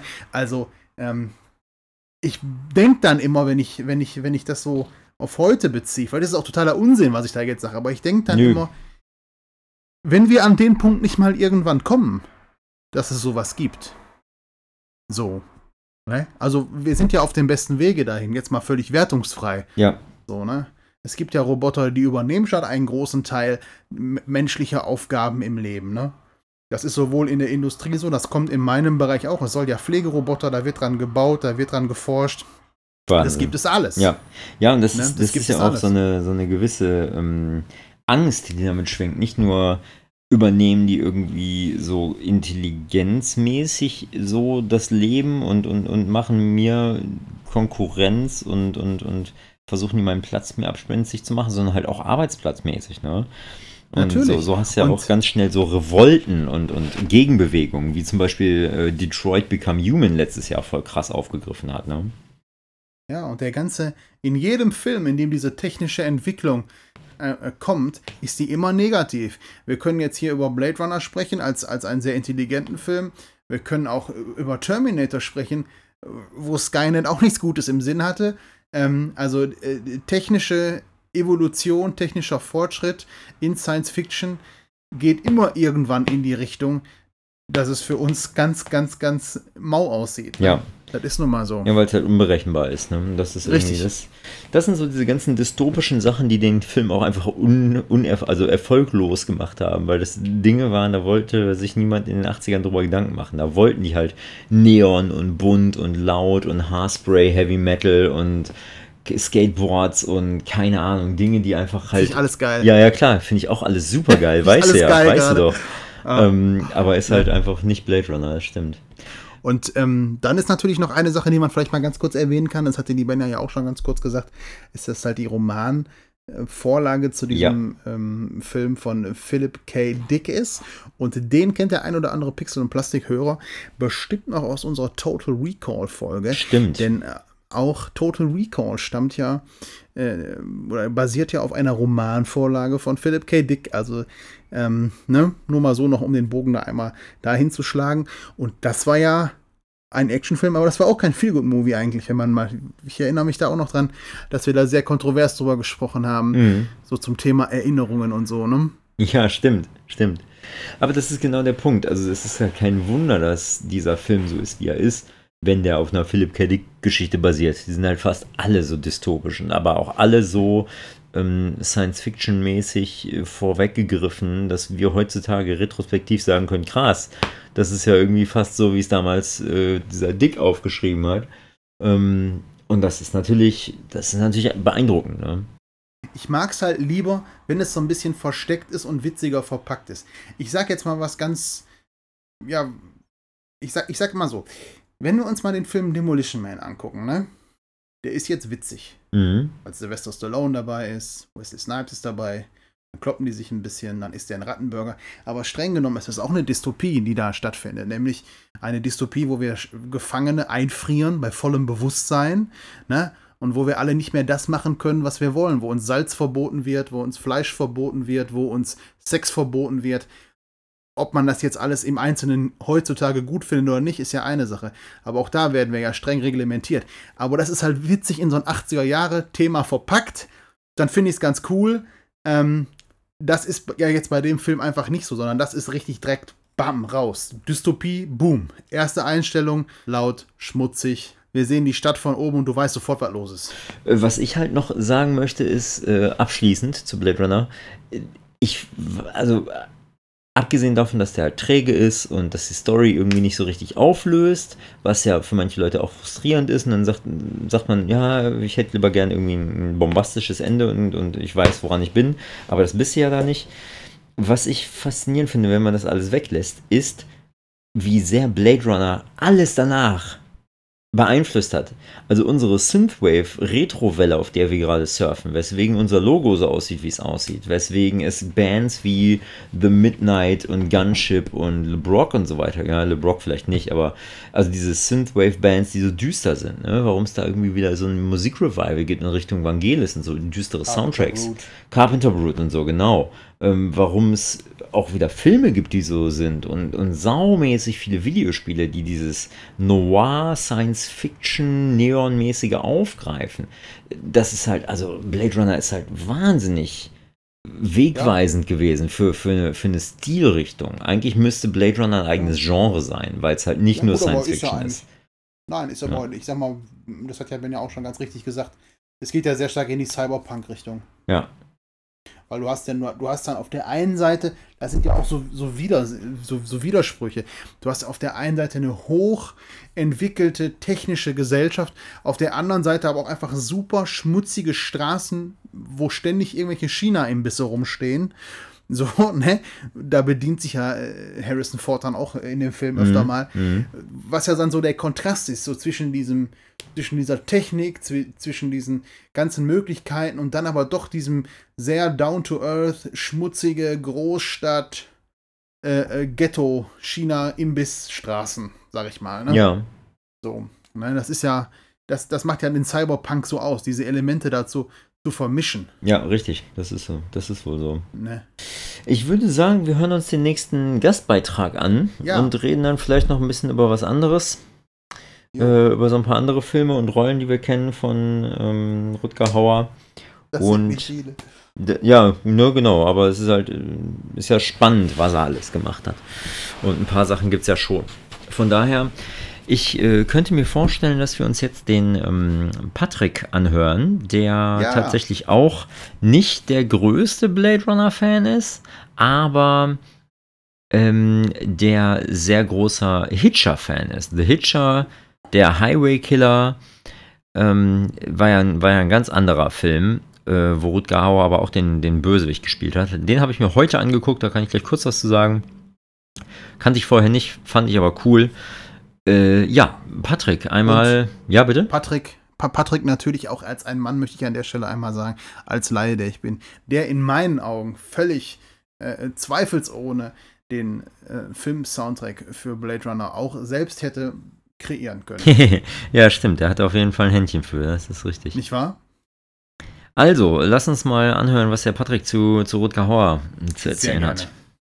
Hallo, lieber Dennis, hallo, lieber Chris und äh, Hallo, lieber Herr Jöschke, unbekannterweise. Ähm, ich habe mich sehr gefreut, dass du gestern nachgefragt hast, ob ich ein paar ähm, Worte über Rutger Hauer zu sagen habe. Ich bin mir immer noch nicht so sicher, wie man ihn ausspricht. Aber da er ähm, Holländer ist, ähm, heißt es ja wohl Rutger Hauer, wo die Amis ja immer Rutger, Rutger Hauer rausgemacht haben. Ähm, ich habe tatsächlich nur drei Filme mit, ähm, mit Rutger Hauer gesehen, ähm, obwohl er ja wirklich wahnsinnig viele Filme gedreht hat. Und ähm, ich habe aber, wie gesagt, nur drei Stück gesehen. Und ähm, tatsächlich gehören diese drei Filme auch wirklich so zu meinen All-Time-Favorites. Und das wäre halt einmal ähm, Blade Runner, der ähm, aufgrund der großartigen, wirklich großartigen Musik einer meiner, meiner absoluten Lieblingsfilme ist. Ähm, ich finde die Handlung eher so pff, zieht sich halt ein bisschen. Ähm, find, der Film lebt halt sehr vom visuellen und auch von ähm, vom, äh, von, von, der Musik. Ähm, welche Szene mich aber immer immer wieder kriegt und auch unglaublich berührt, ist halt die, äh, die Endszene von Blade Runner wenn, ähm, wenn ähm, der Replikant, der von Rutger Hauer gespielt wird, halt ähm, diese, diese Rede hält. Und ich meine, ich habe auch mal irgendwo gelesen, dass, dass ähm, diese Rede, die er hält, dass die improvisiert war. Und ähm, diese ganze Szenerie mit, mit dem Regen und, und wie das alles gefilmt wurde. Und ich meine, da kam auch irgendwie eine, eine Taube vor. Ähm, hat sich unglaublich in mein, in mein Gedächtnis eingebrannt. Ähm, der zweite Film ist Sin City, wo er halt diesen ähm, sehr abgefuckten Pfarrer spielt, der auch äh, am Ende das bekommt, was er verdient. Ähm, auch ich liebe Sin City. Ich habe keine Ahnung, wie oft ich ihn gesehen habe. Ich habe ihn sehr, sehr oft gesehen. Ähm, ich glaube, ich habe ihn sogar öfter gesehen, als ich das Comic gelesen habe. Und ich habe das Comic sehr oft gelesen. Und der letzte Film, und das ist dann auch so wirklich meine Top 1 äh, unter, seinen, unter seinen Filmen, ist ähm, Hitcher, der Highway Killer. Also im, im Original nur Hitcher. Und ich muss jedes Mal überlegen, weil es halt diese, diese Komödie mit Will Smith und äh, Kevin James gibt, äh, Hitch, der Date Doctor. Und jedes Mal habe ich so, ah, war es der Film mit Rutger Hauer Hitcher oder war es Hitch? Äh, aber nein, es ist Hitcher, der den furchtbaren deutschen Zusatztitel bekommen hat, der Highway Killer. Und ähm, das klingt einfach schon so nach so einem typischen B-Movie-Film, der irgendwie um 0.35 Uhr auf RTL 2 läuft. Ähm, ist er aber tatsächlich gar nicht. Das ist ein absoluter, absoluter Klassiker. Ich, ich, ich, ich habe keine Ahnung, wie oft ich den Film schon gesehen habe. Ich weiß aber noch ganz genau, wie un, unfassbar spannend ich ihn fand, als ich ihn zum ersten Mal gesehen habe. Äh, Rutger Hauer spielt halt in dem Film einen Typen, der Jagd auf ein Pärchen macht. Und ähm, also anfangs ist es nur ein Typ und später kommt noch ein Mädchen dazu. Und ähm, der jagt diesen Jungen und, und ähm, es, geht, es geht halt darum, glaube ich, ähm, dass er den Jungen dazu versucht ähm, zu kriegen, dass äh, der Junge ihn tötet. Also ich glaube, es geht ihm dabei einfach um, wie weit muss man jemanden in die Enge treiben, bis, bis diejenige Person äh, jemanden umbringt. Und äh, er, Hitcher, ähm, der ist halt da so ein berüchtigter Serienkiller auf, auf, auf diesem Highway, der einfach Leute nur aus ähm, absoluter Freude umbringt. Und man erfährt nichts über ihn in dem Film, ähm, gar nichts. Ist aber einfach unglaublich gut von, von Rutger Hauer gespielt. Und ähm, das ist so der Film, der sich, ähm, der sich bei mir am, am meisten, meisten eingebrannt hat. Genau, das war der Patrick, der uns ein bisschen zu seiner äh, Liebe zu Rutger Hauers Rolle in Hitcher vor allen Dingen erzählt hat, äh, den, der für ihn einfach auch wichtiger als, äh, ist als, als Blade Runner. Was ich habe Hitcher nie gesehen. Genau. Äh, Kann, kannst du mir das mal kurz umreißen, worum es da geht? Ja, richtig. Also im Prinzip, wie Patrick ja auch schon sagte, er ist da so ein, er ist halt der Highway-Killer, er ist so ein, so ein Highway, also der, der, deutsche Untertitel ist halt der Highway-Killer. Ähm, Sensationell ähm, wieder. Und es ist halt genau so, es ist halt im Prinzip ein Road-Movie, wenn du so willst, aber äh, ein Horror-Slasher-Road-Movie sozusagen. Rutger Hauer spielt. Aber der Highway-Killer ist ja schon ein Scheißtitel für The Hitcher, ne? Ja, total. Ja. Es ist voll. Da kann man ja froh sein, dass sie das nicht noch der Autobahnkiller genannt haben, um das noch ganz blöd deutsch zu Noch deutscher zu machen, genau. Ja, ach, es, ist halt reißerisch, ne? Das hätte man sich sparen können. Aber ähm, Autobahn. Im Endeffekt ist es halt so, dass der, dass der John Ryder, der ist halt, der wird als, als Hitchhiker, als, als Mitfahrer quasi, äh, als Tramper wird er aufgenommen von einem jungen Mann. Dieser junge Mann, der fährt irgendwie von, ich glaube, Chicago nach Kalifornien und soll dort ein Auto abliefern. Ist also macht quasi eine Autoübergabe und wird dafür bezahlt, fährt also ein fremdes Auto, fährt dann irgendwie da durch die, durch die Pampa, durch irgendwie die Wüste, keine Ahnung, wie da so die Landschaft aussieht. Irgendwie fährt er durch so eine Wüstenstrecke oder was. Und ähm, so typisch amerikanisch. Und da sammelt der halt Rutger Hauers Figur, John heißt er, glaube ich, Ryder ein und ja, der erzählt ihm dann halt, nachdem er sich irgendwie am Anfang schon mal irgendwie sehr, sehr komisch verhält, erzählte dem halt, ja, ich habe vor, dich umzubringen und äh, halt mich doch auf. Und im Endeffekt äh, klappt das irgendwie. Der äh, Hauptcharakter, der, dieser junge Mann, der schubst den aus dem Wagen raus und ist erstmal irgendwie froh, dass er den los ist und denkt sich so, ja, leck mich doch. Und der taucht aber immer wieder auf. Und fortan, egal wo der ist, da ist der Rider halt entweder auch oder taucht nach fünf, nach fünf Minuten irgendwie auch dort auf. Der verfolgt ihn also quasi so ein bisschen und spielt mit dem so ein Katz- und Maus-Spiel und will den halt irgendwie töten. Will aber eigentlich auch, dass, der, dass er ihn tötet. Er will eigentlich selber sterben. Äh, so, so wirkt das jedenfalls. Sagt auch häufiger mal hier, guck mal, hier ist eine Knarre und äh, drück ab endlich und keine Ahnung. Er will das irgendwie auch und das ist ja irgendwie so ein, so ein, so ein Schema, was auf manche Serienmörder tatsächlich auch ähm, zutrifft, dass sie, dass sie in ihrer Schizophrenie sagen, bitte macht, dass das aufhört, buchtet mich endlich ein, ich bin's, findet mich bitte. Und äh, sowas, sowas gibt's halt. Und das ist ganz schön krass. Der Film ist aber jetzt nicht ganz so deep ähm, das ist einfach ein klassischer, ein klassischer Thriller und der Ryder, der ist halt die ganze Zeit hinter dem Typen hinterher und will den irgendwie umbringen und ja, passieren halt so ein paar Sachen, dann landet er hier mal an der Gasstation und äh, keine Ahnung, später taucht er irgendwo anders auf und so weiter und so fort. Und ja, dann ist, ist es halt irgendwie, irgendwann läuft es halt auf so einen Showdown hinaus. Ist ein spannender Film. Ähm, cool gedreht, manche Einstellungen sind ganz cool, äh, Special Effects sind irgendwie auch ganz okay. Und äh, ja, nee, der ist, der ist schon cool. Viel mehr kann ich da gar nicht zu sagen. So, Musik ist gut. Und Rutger Hauer spielt halt einfach wieder so ein Psycho und aber halt ein Killer. Diesmal ein bisschen was anderes als ähm, bei, bei Blade Runner. Und ja, ich finde den gut. Also den kann man schon auf jeden Fall echt mal gucken. Patrick findet den super spannend. Wahrscheinlich hat er den relativ früh mal geguckt. Ich glaube, wenn man den irgendwie relativ jung guckt, dann ist er auf jeden Fall wahnsinnig spannend. Ich fand ihn auch spannend. Ich fand, der Hauptcharakter hat so ein paar fragwürdige Entscheidungen getroffen, was so seinen Werdegang angeht und wie der sich so verhält. Aber das ist irgendwie, glaube ich, auch einfach nur klassisch 80er. Von daher. Also, Paki, ich kann dir The Hitcher ruhig mal ans Herz legen. Den kann man sich mal angucken. Okay. Ja. Also ist auf jeden Fall eine, eine, eine coole Rolle und zeigt, wie, äh, wie Rutger Hauer mal wieder so diese Psychos irgendwie gut spielen kann. Das ist schon ganz cool. Ja, gut. Dann von, von, vom Hitcher zu den anderen Rollen von Rutger Hauer. Was hast du noch gesehen? Ja, also äh, ich bin ja wahnsinniger Sin City-Fan auch. Ja. Ähm, da spielt ja diesen Kardinal, diesen, diesen Papst oder was.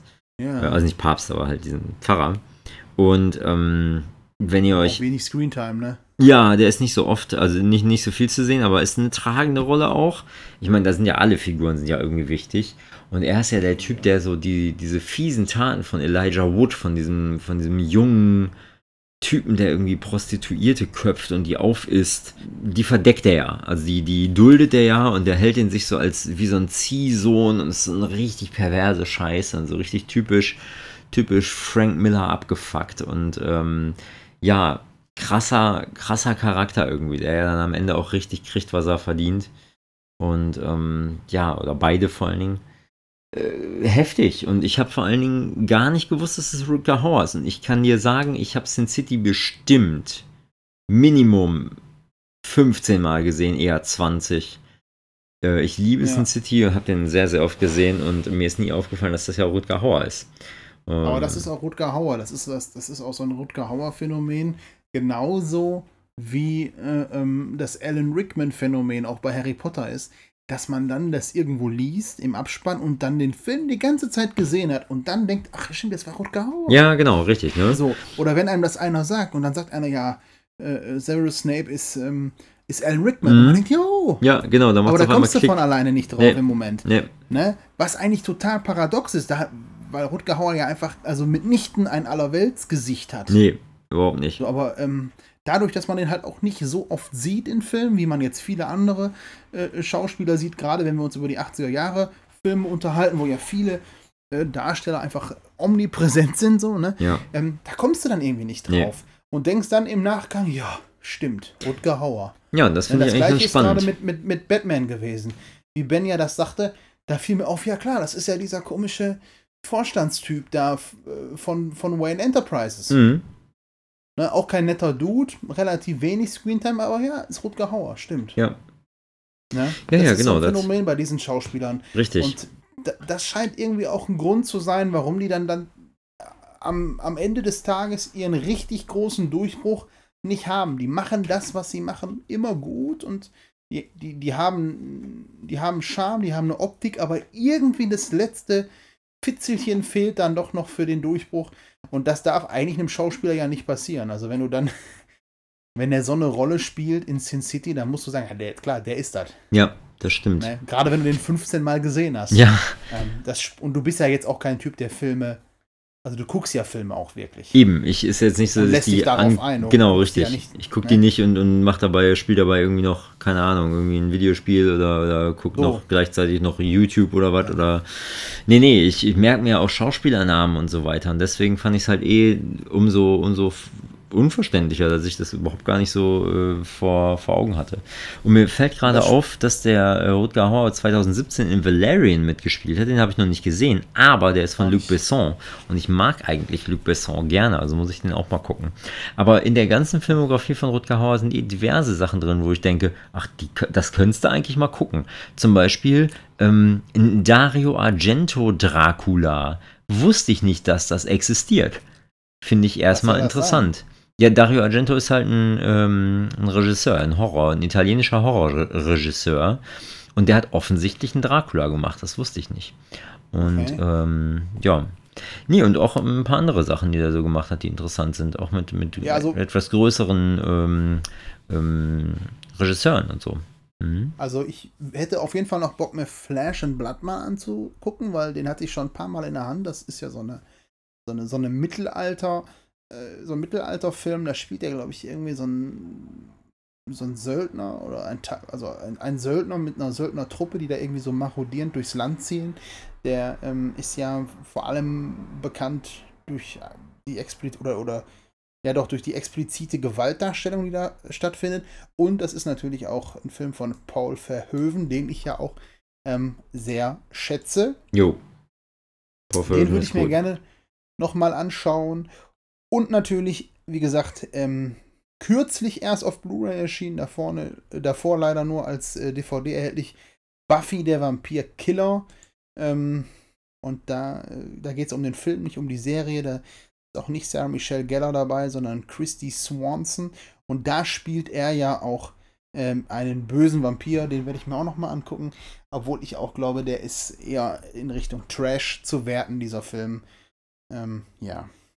So, so eine Teenie-Komödie, ne? Ja, Sehr albern, glaube ich. Aber ich habe ja so einen Crush für Buffy grundsätzlich. Gut. Rutger Hauer. hat tatsächlich einen Golden Globe bekommen für Flucht aus Sobito, äh, Sobibor. Ähm, für 19, äh, also im Jahre 1988 als Best Performance by an Actor in a Supporting Role in a Series. Also äh, ein bisschen nischiger Award, aber hat auf jeden Fall einen Golden Globe erhalten. Und ähm, ja. Ist auf einer Schauspielschule gewesen, als er jung war. Äh, beziehungsweise er ist mit einer Schauspieltruppe so um die Häuser gezogen, sozusagen, fünf Jahre lang. Dann da irgendwie so seine ersten Erfahrungen erf äh, ähm, erlangt, bis er dann irgendwie eine Fernsehserie Flores äh, bekam, beziehungsweise da mitgespielt hat. Alles interessant, so oder so. Ja, ähm, eine, eine Sache noch äh, fand ich cool. Sagt dir Hobo with a Shotgun was? Ne. Äh, du hast aber Planet Terror und ähm, Death Proof gesehen. Von Quentin Äh, Tarantino. Nicht, Planet Terror, ja. Okay. Ja, also das war ja das Grindhouse Double Feature, wo die beiden Quentin Tarantino und Robert Rodriguez, Rodriguez sich vorgenommen haben, die machen so 70er Jahre Trash-Kram. Und da ist dann Death Proof und ähm, Planet Terror bei äh, rumgekommen. Death Proof finde ich persönlich nicht so gut, obwohl ich ja riesen Tarantino-Fan bin, aber Planet Terror finde ich umso besser. Sehr, sehr, sehr stumpf, aber richtig geil. So, und zwischen diesen Filmen haben die halt so künstlich Werbung eingebaut von falschen anderen Filmen, damit sich das im Kino für dich so anfühlt wie damals in den 70ern bei so einem Grindhouse Double Feature. Und da wurden dann so Werbeclips quasi äh, produziert. Und du konntest, glaube ich, sogar als Beitrag auch einen einreichen oder so, um zu gucken, ob da einer dann gezeigt wird. Ja, und einer dieser Filme war zum Beispiel Machete, also einer dieser Werbefilme, der dann wirklich zum richtigen Film geworden ist, wie Machete. Auch Und, schwierig, ja. äh, finde ich super. Und Hobo with a Shotgun war auch einer dieser Filme, beziehungsweise dieser ja, Plushies. Äh, Genau, und ähm, weiß ich auch nicht. Also, ich habe den nicht gesehen. Hobo the Shotgun. Aber ich habe den Trailer geguckt und der ist halt einfach, der ist genau das. Das ist halt so ein richtiger B-Movie und er spielt halt einen Penner, der plötzlich irgendwie so, keine Ahnung, am Rad dreht und, und mit seiner Shotgun da irgendwie rumhantiert. Ziemlich stumpf, dumm, aber es ist halt so richtig Exploitation 70er-mäßig. Und ja, ich glaube, der soll witzig sein. Und da spielt er halt einfach die Hauptrolle. Da spielt er diesen, diesen Hobo with a Shotgun. Und ich glaube, der ist für, für witzigen Trash ist der auf jeden Fall sehenswert. Kann ich mir vorstellen. Muss ich halt dann mal gucken. Ja. Habe ich noch nie gesehen. Ähm, ich muss mal gucken, wo man den dann wo man den dann vielleicht auch ähm, kriegt. Das weiß ich auch nicht, wo man den gucken kann, ja. Ja. So ist es, Rutger Hauer. Sollen wir, Rutger Hauer. Sollen wir uns die Letz-, unseren letzten Gastbeitrag vom MJ anhören und damit äh, unsere Folge ausklingen lassen? Ja, ich glaube ja. Das finde ich gut. Ähm, dadurch, dass wir auch einfach nicht die absoluten Oberexperten sind, aber äh, ich fand es auf jeden Fall wichtig. Rutger Hauer hat irgendwie schon so echt seine Daseinsberechtigung gehabt in der im Kino der 80er und 90er Jahre irgendwie und äh, gerade halt durch Blade Runner musste man da einfach mal drüber reden. Fand ich, fand ich ein schönes Tribut, was wir dem jetzt hier zollen. In diesem Sinne hören wir uns jetzt noch den MJ an von den Backloggers und ähm, hören uns dann in der nächsten Folge von Pixel und Plastik zurück. Ich möchte kurz darauf hinweisen, wie immer, dass ihr uns gerne überall folgen könnt, bewerten könnt, vorzugsweise bei iTunes. Fünf Sterne bitte. Und das bringt uns natürlich viel weiter in unsere Reichweite. Was uns auch viel weiter bringt, ist, wenn ihr uns ein bisschen Werbung macht, teilt doch mal irgendwie was bei Facebook, Instagram, YouTube, wo auch immer ihr möchtet. Äh, teilt unsere Links und sagt den Leuten hier, hört da mal rein und folgt denen mal irgendwie auf Social Media, dann kriegt ihr alles mit. Das wäre super äh, und macht ganz viel Mund-zu-Mund-Propaganda, damit viele Leute Pixel und Plastik hören. Das wäre auch super. Ich äh, verabschiede mich auf jeden Fall jetzt schon mal äh, und ich äh, aus aktuellem Anlass ähm, sage ich Todd Ziens, liebe Freunde, bis zum nächsten Podcast. Ja, danke well und auf Wiedersaurier. Hallo, der MJ hier von den Backloggers. Vielen lieben Dank an den Dennis und den Paki, dass ich immer bei den Püpsen, wie ich immer so schön sage, mitmachen darf. ähm, ja, danke für die Einladung und ich soll hier ein bisschen was zu Blade Runner und Rutger Hauer erzählen. Ähm, zu Blade Runner kann ich eigentlich gar nicht so viel sagen weil ich gar nicht mal so der Sci-Fi-Dude bin irgendwie. Und ich muss zugeben, ich habe versucht, Blade Runner immer wieder zu gucken über die verschiedenen äh, Dekaden meines Lebens. Ich habe es in den Teens probiert, ich habe es in den 20ern probiert, ich habe es auch nochmal in den 30ern probiert, aber leider bin ich irgendwie jedes Mal eingeschlafen bei dem Film. Es tut mir voll leid. Ich weiß, da werde ich jetzt wieder herbe Kritik für ernten, aber ähm, ja, ist halt einfach so, Science Fiction und ich sind jetzt nicht so unbedingt die besten Buddies. Aber dafür habe ich das Blade Runner Spiel damals auf dem PC gespielt. Ich glaube, das war von Virgin Interactive und das hat mir ziemlich viel Spaß gemacht sogar. Ähm, das war ja so ein, ja, eben Film Noir Point-and-Click-Adventure, was auf mehreren CDs, glaube ich, sogar gekommen ist. Und da habe ich einige schöne Stunden mit verbracht. Da hat mich auch das Setting irgendwie nicht gestört. Ähm, fand ich sehr cool. Aber das ist so wirklich das Einzige, was ich mit Blade Runner verbinde. Aber mit Rutger Hauer verbindet mich ein bisschen mehr. Ähm, das hat so angefangen in den späten 80ern irgendwie durch meinen Bruder, der die ganze Zeit vor allen Dingen Hitcher, der Highway Killer irgendwie propagiert hat in unser beider Kinderzimmer, äh, mir da immer viel von erzählt hat und das so ein bisschen kultiviert hat. Äh, Gleiches galt dann natürlich auch für Blinde Wut, Blind Fury ähm, wo Rutger ja diesen blinden Typen spielt, der mit seinem Schwert da umherzieht.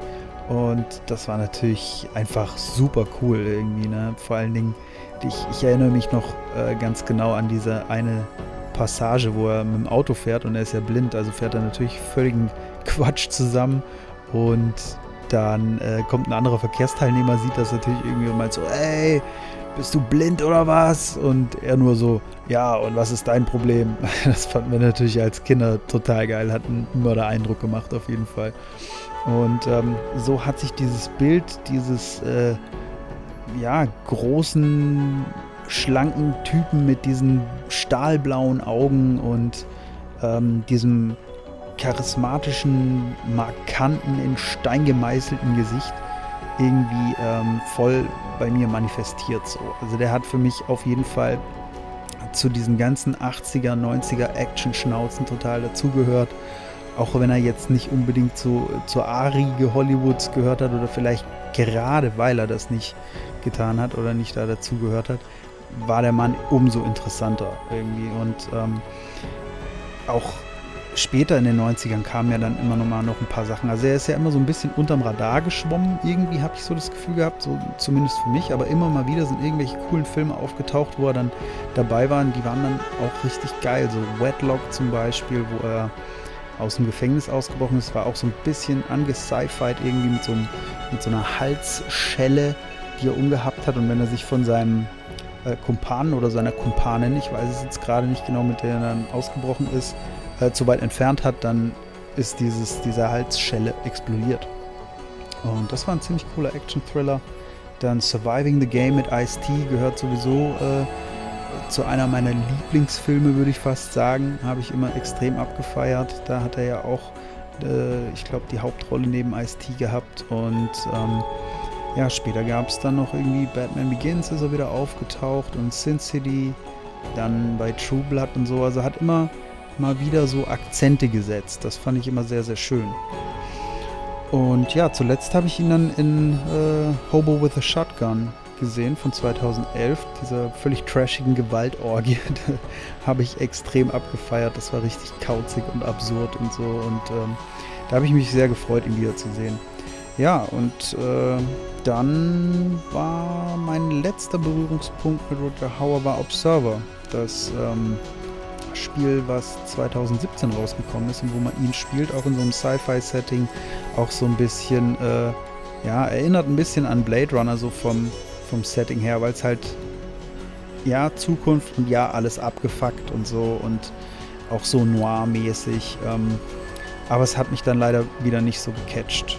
Also es lag natürlich auch ein Stück weit am Setting, aber auch von der Spielmechanik her und irgendwie hat mich das Spiel selbst nicht in sich reingelassen. Aber es kann natürlich auch wieder an mir gelegen haben. Vielleicht gibt es Leute, die das richtig geil finden. Naja, ähm, das sind so meine Gedanken zu Rutger Hauer in a nutshell und würde mich natürlich freuen, wenn ihr euch auch mal bei den Backloggers umschaut und guckt, ob ihr da irgendwas findet, was euch gefällt. Ansonsten wünsche ich euch jetzt noch viel Spaß mit dem Rest dieser Pixel- und Plastikfolge. Und da ich der Meinung bin, dass man nie den Sinn äh, für den Humor verlieren sollte, verabschiede ich mich jetzt von euch und vor allen Dingen von Rutger mit den Worten Rest in Power, Hauer.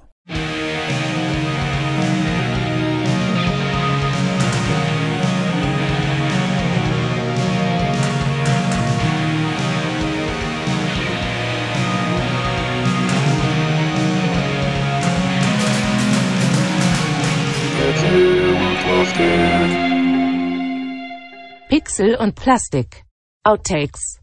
Ich habe mir gerade bei Limited Run was bestellt. Hast du eben gemacht? Jo. Ja, leider ja. Selber schuld. Man hat ein schlechtes, hat ein schlechtes Gewissen, ne? wenn man bei Limited Run bestellt, dann fühlt man sich ein bisschen so, als wenn man außerhalb der Ehe zu einer Prostituierten geht, ne? Und man hat so ein bisschen ein schlechtes Gewissen, so, ne?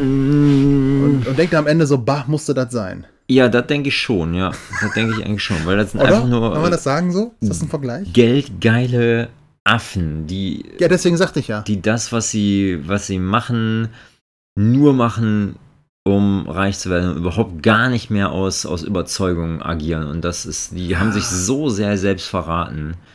Die Hasse wissen dann genau mit Star, mit, mit, mit, mit, äh, mit Star Wars triggern die die Leute und dann machen die es auch noch auf ein lila Modul. Alter, wie geil sind denn lila Plastikmodule? Ja, sicher ist das schön, Da geht aber mir ja schon einer von ab. Das ist, ist also, boah.